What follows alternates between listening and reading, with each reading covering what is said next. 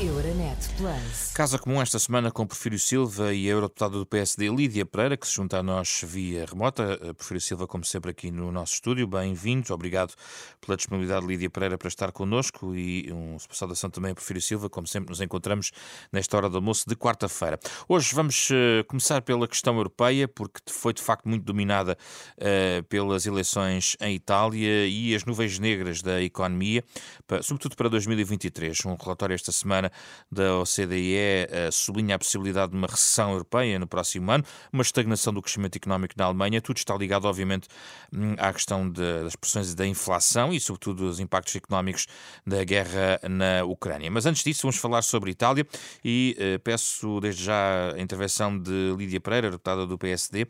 Uh, senhora Eurodeputada, estas eleições têm sido vistas como naturalmente a vontade expressa dos italianos, em liberdade, isso não há dúvida sobre isso, mas uh, algumas dúvidas subsistem sobre, uh, digamos, o cumprimento e o posicionamento de Itália a partir de agora em algumas esferas. Aquilo que pergunto é se teme que essas esferas, por exemplo, ao nível da política de migrações e outras, transcendam as fronteiras italianas e coloquem um problema claramente europeu uh, para a União, nomeadamente nesta e noutras matérias. Muito boa tarde, José Pedro Frazão. Muito obrigada pelo convite. Cumprimento também o colega, um, o deputado uh, Porfírio Silva e os ouvintes que, que nos acompanham hoje. Uh, bem, sobre a questão das eleições italianas, eu acho que nós devemos olhar para este tema com alguma preocupação, mas também com prudência, porque aquilo que me parece é que poderá ser algo perigoso começar desde já a antagonizar aquilo que será eventualmente o governo, uh, o novo governo italiano. Um, e digo isto porque, um, de, de, enfim, Itália é uma grande democracia europeia. Uh, e, e, portanto, nós temos que ter isso em, em, conta. É um país fundador da União Europeia, tem uma responsabilidade uh, histórica e política um, inigualável uh, ou, ou, bastante assinalável, e, portanto, devemos ter alguma prudência na análise que fazemos ou na, nas conclusões quanto a mim, algumas já, terão, já são precipitadas perante o cenário que nós estamos a, a, a enfim, a, avaliar uh, com esta. O que é que é precipitado, Sra. Deputada? Eu acho que é precipitado porque, ainda por cima, nós ainda, ainda hoje, uh, o Matteo Renzi, uh, que é um insuspeito de, de, de, quanto à avaliação que faz de Giorgia Meloni, em declarações à CNN, ainda hoje, disse, e passo a citar, pessoalmente estive contra Giorgia Meloni Uh, não sou o seu melhor amigo, somos rivais, mas ela não é um perigo para a democracia. A ideia de que há um risco de fascismo em Itália é totalmente fake news. Portanto, isto são declarações de Matteo Renzi, não, não, não, uh, não são, e, bastante claras sobre. E a eurodeputada Lídia Pereira concorda com Matteo Renzi? Eu creio que. De... Não, é, vamos cá ver. Aquilo que eu estou a, a apontar é para alguma cautela nas conclusões precipitadas que se estão a fazer desde já, quanto à, àquilo que será o posicionamento uh, do governo italiano, uh, não só na União Europeia, mas também com outros parceiros internacionais. Eu refiro-me, por exemplo, à guerra da Ucrânia e ao apoio a Putin, em que Giorgia Meloni é bastante clara no seu, naquilo que considera, enfim, apoio à Ucrânia, não está sequer em questão, ela tem sido muito clara e até mais clara do que o próprio Mario Draghi, que sai do governo italiano. Uh, e mesmo a, a, questão relativamente a Vladimir Putin, Jorge Meloni também, ao longo destes meses todos e ao longo de, dos tempos, tem sido. Um, ou seja, aqui, na, naquilo que vai ser uh, o posicionamento, ou aquilo que poderá estar em causa um, nos próximos meses, e é uma incógnita, é se poderá haver um certo alinhamento uh, entre Itália, Polónia e Hungria, por exemplo. Mas isso não, nós não podemos uh, tirar imediatamente essa conclusão, até porque Giorgia Meloni não é do partido ID da extrema-direita uh, no Parlamento Europeu. É presidente dos conservadores e reformistas um, ehm, e, portanto, não do, do, do, partido de Salvini, que é aqui o grande, uh, também uh, a grande preocupação na coligação. Portanto, eu acho que há aqui algumas questões que estão em aberto e que eu acho e que só, só o tempo é que vai poder ajudar-nos a compreender e a perceber esse posicionamento, mas eu diria que nós temos de ser cautelosos, porque, quer dizer, uh, quando o Siriza chegou ao governo, não é? Uh, vimos o que é que, o, que, é que aconteceu. Vimos um, uma força de extrema-esquerda a assumir um governo democrático em, em, em, uh, na Europa. E o voto popular foi respeitado. E, portanto, aqui o exercício democrático italiano, e não nos esqueçamos que os italianos estão bastante cansados, o povo italiano está muito cansado de sucessivos governos tecnocráticos. Giorgia Meloni é o rosto da oposição, ou foi o rosto da oposição nos últimos anos, e Sim. por isso é óbvio que há essa confiança do Vamos... no, no, nesse partido. Vamos ouvir agora a opinião de Porfírio Silva. Como é que lê os resultados e os impactos desta eleição de Meloni? Boa tarde, permita-me cumprimento todos aqui no estúdio, também quem nos ouve e, obviamente, a deputada Lídia Pereira, com quem tenho o gosto de debater hoje também. Bom, eu estou de acordo numa coisa. Quanto aos atos concretos de governação do novo governo italiano, vamos esperar para ver. Uh, é verdade que, uh, de várias maneiras, os governos nem sempre cumprem as promessas que fazem. Isso às vezes é mau, às vezes pode ser bom. Ou seja, que aquilo que aí vem uh, não seja tão mau em termos de convivência na Europa como aquilo que podíamos prever. Mas nós não podemos deixar de refletir no pano de fundo. O pano de fundo é que nós vivemos um ambiente de grande incerteza e grande complexidade uh, devido à situação internacional, acumulação das crises da pandemia e agora uh, da guerra na Europa, uh, e em situação de crise e de grande incerteza, temos uma oportunidade para as forças que trazem falsas soluções simples para problemas complexos. O crescimento do populismo é basicamente, é basicamente isso. E, portanto, aí há um risco. Uh, eu sempre disse, e até eu já tive a oportunidade de dizer neste programa, que não há democracia sem direita democrática e esquerda democrática.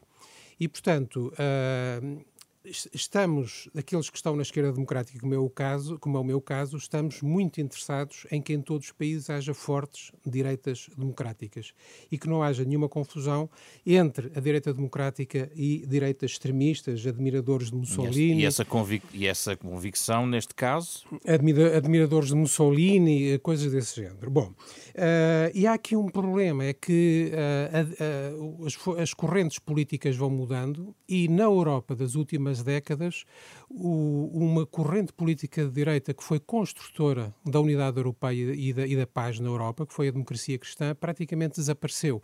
Ou seja, nós hoje praticamente à direita só temos diferentes correntes uh, do neoliberalismo. Não há praticamente democracia Digamos, cristã. o Partido Democrático Cristão na Alemanha uh, subsiste. Uh, uh, sim, podíamos interrogar-nos até que ponto Talvez é que... Seja o único, o último. Até que ponto é que é, que é verdadeiramente democrata cristão. Mas isso põe um problema, porque um, um certo enfraquecimento da democracia cristã que era, digamos assim, conservadora, mas, mas com preocupações sociais, uh, com, uma, com uma forte consciência social, e até movimentos de trabalhadores, movimentos operários foram muitas vezes influenciados, fortemente influenciados pela democracia cristã, isso deixou um lugar ao individualismo, deixou um lugar ao, ao espaço do egoísmo, ao espaço do, do, cada um por si. E é isso que vem dando espaço a, a isto. E depois há uma coisa interessante, é que a própria extrema-direita vai se desdobrando. Como a, a Lídia Pereira estava a dizer, temos, no caso de Itália, já temos duas, uh, duas correntes de extrema-direita, uh, Meloni e Salvini. Já tivemos esse caso em França, uh, com as últimas presidenciais. Já não é só o Sr. Le Pen, é também o Sr. O senhor Zemmour. E, portanto, há aqui um problema de saber se nós somos ou não somos capazes, em termos civilizacionais, de fazer uma, uma, uma diferença entre aquilo que são divergências de opinião política, e é bom que elas existam e que se expressem eleitoralmente. É melhor que as diferenças de opinião se expressem nas instituições do que se expressem em terrorismo ou em formas uh, inorgânicas de destruição, uh, mas temos que saber todos ter consciência e preservar a ideia de que sem direita democrática e sem esquerda democrática é o vale tudo e nós não podemos voltar aos tempos do, do vale tudo. Há um outro tema que nos liga da parte europeia à nossa vida aqui em Portugal, relacionado obviamente com o contexto económico que vivemos. Esta semana a OCDE fez publicar também um relatório uh, sobre um, o estado das, das economias e uma perspectiva já um pouco sombria para 2023, uma estagnação das grandes economias europeias uma recessão na Alemanha, uma, apenas 0,3% de crescimento da zona euro em 2023 e a inflação a manter-se muito alta, porque a OCDE sublinha 8,1% este ano, 6,2% para o ano. Aquilo que pergunto, Lídia Pereira, é se face este dado será inevitável que os europeus eh, se vejam confrontados com sucessivas subidas das taxas de juros pelo BCE para tentar controlar, por exemplo, a inflação. E isto vai ter um grande impacto, de facto, uma crise a ganha, a, ganha, a cavar-se na economia europeia. Pois, ainda por cima, por acaso, esta semana tive a oportunidade precisamente de questionar Christine Lagarde, a Presidente do Banco Central Europeu, sobre a pergunta que me faz. E, enfim, o posicionamento do Banco Central é, apesar de tudo, uma estimativa mais otimista do que aquela que, que, está, que foi divulgada pela, pela OCDE. Enfim, o, o cenário de partida é mais positivo, mas é claro que há também um cenário mais pessimista e que reflete aqui uma, a possibilidade de uma recessão. E, e, portanto, eu recordei a Presidente do, do Banco Central de que a, a, ferramenta que tem sido utilizada pelo Banco Central, e é essa que, que temos a, tem à disposição, que é uh, mexer nas taxas de juro, tem tido um impacto uh, bastante significativo nas famílias uh, e, portanto, afetando-as profundamente. E, e, portanto, é preciso que haja aqui um equilíbrio um, na, na, na, resposta que deve ser dada. Mas a Presidente do Banco Central Europeu foi muito clara. Ela, diz que, ela, ela dizia, Cristina Lagarde dizia que está uh, a cumprir o seu mandato, mas que depois cabe aos governos nacionais gerir e mitigar os efeitos da crise da inflação, tanto nas famílias como nas empresas.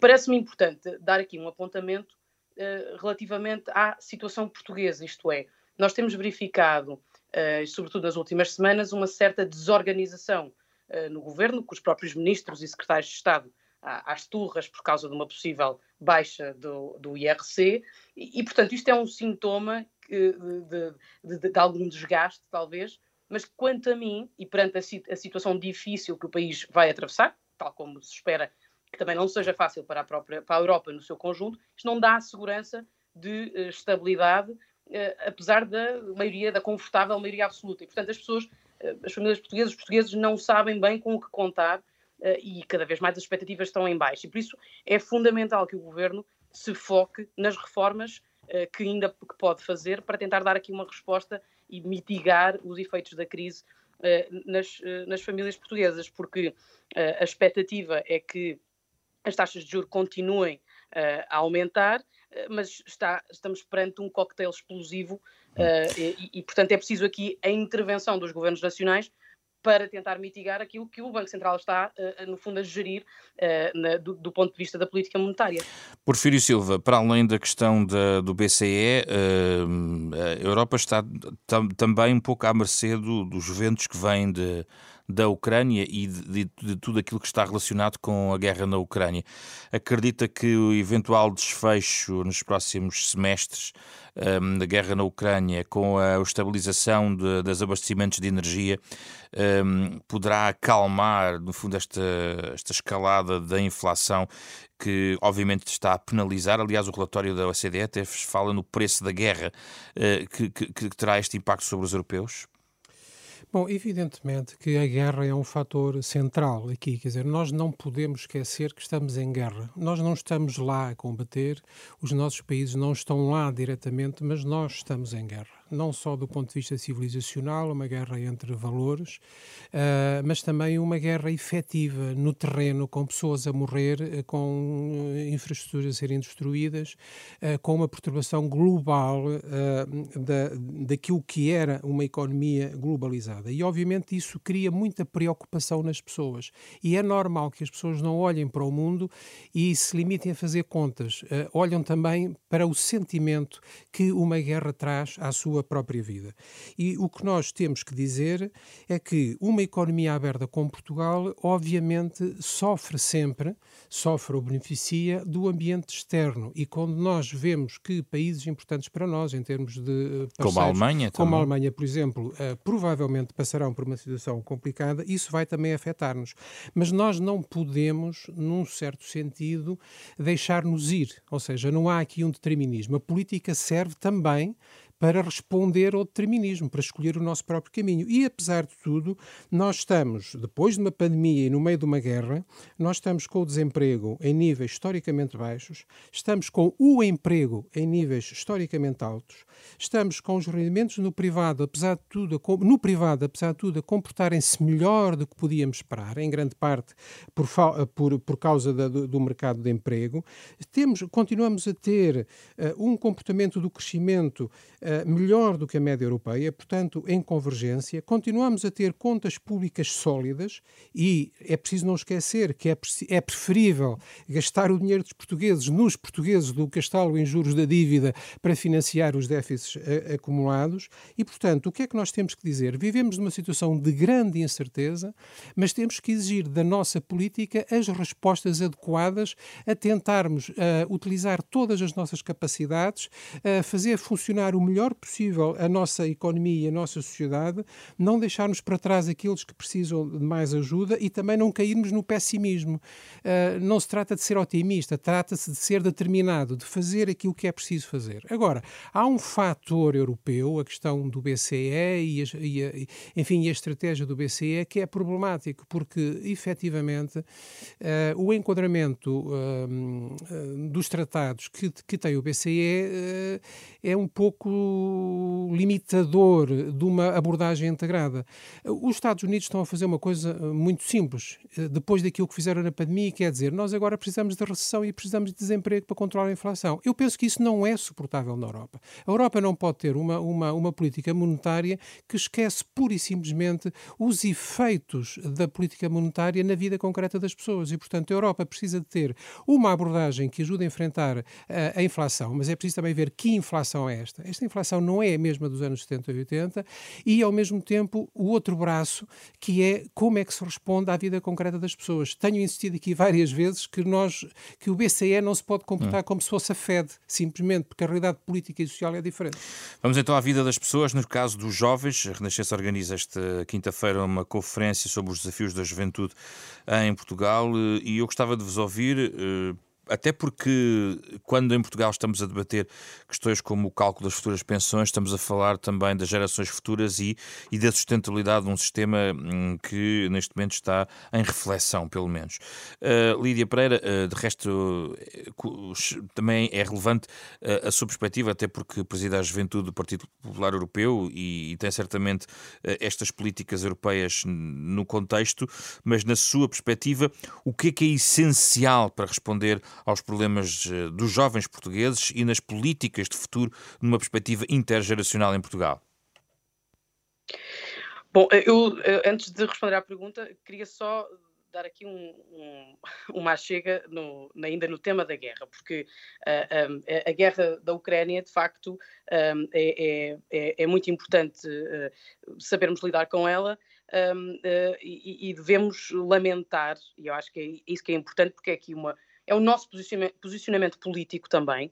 Devemos lamentar e apoiar os esforços de, de guerra para um, uh, apoiar, mas, mas isso também se faz uh, fazendo uma barreira política uh, perante aqueles que apoiam agendas imperialistas e revisionistas da Rússia, como é o caso do PCP, e que infelizmente foi parceiro do, do, do, Partido Socialista nos últimos anos. Pronto, queria só, porque acho que isto nós devemos também ser claros e devemos agir convictamente com aquilo em que verdadeiramente acreditamos. Sobre a juventude. Sim. Um, bom, uh, quando falamos em, em políticas europeias, uh, ou quando falamos em políticas de juventude, estamos sempre a falar uh, de, uma, de, uma, coisa algo vaga, não é?